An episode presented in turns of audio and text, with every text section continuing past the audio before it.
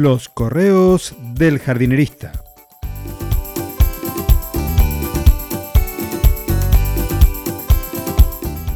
En el episodio de hoy, bailando al compás de la música indie.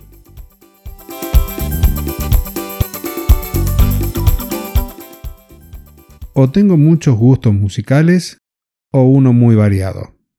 Tú eliges. Entre ellos, la música clásica, el rock, la música indie, el folk, el blues. ¿Y a qué viene todo esto? Que uno de los científicos que sigo en sus publicaciones es un biólogo italiano que habla sobre la inteligencia de las plantas. Se llama Stefano Mancuso. Y si no lo conoces, te invito a ver alguna de sus charlas que están en internet. No te anticipo mucho, por ahora, pero lo que seguro es que te quedarás pensando en sus descubrimientos. Y con respecto a ello, una de las imágenes que comparte Estefano en sus charlas es la de dos plantas de poroto o de frijol que crecen y se mueven buscando el tutor o soporte sobre el que se fijarán. Como el movimiento es al ritmo vegetal, cuando lo aceleran al ritmo humano, parece que bailaran al compás de la música indie. Así me lo imagino yo.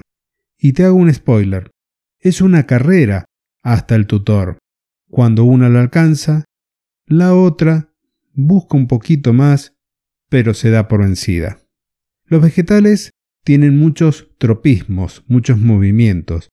Algunos dependen de la luz, otros del agua, de la gravedad, de campos magnéticos y de muchas más cosas.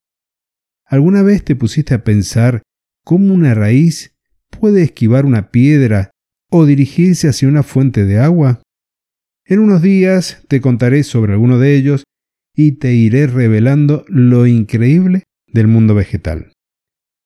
Y para finalizar este episodio, me gustaría mm, compartirte una de las frases de Stefano Mancuso que invitan a la reflexión, a cómo estamos nosotros actuando sobre este planeta. Y dice así, una especie vegetal o animal tiene una vida aproximada de 5 millones de años hasta que se extingue por causas naturales. El Homo sapiens tiene unos 315.000 años. En vista de cómo nos manejamos, ¿Llegaremos a los 5 millones de años que es el promedio? ¿O nos extinguiremos antes? ¿Y tú qué piensas? Te lo dejo como reflexión para el fin de semana. Y hasta aquí el correo del jardinerista de hoy.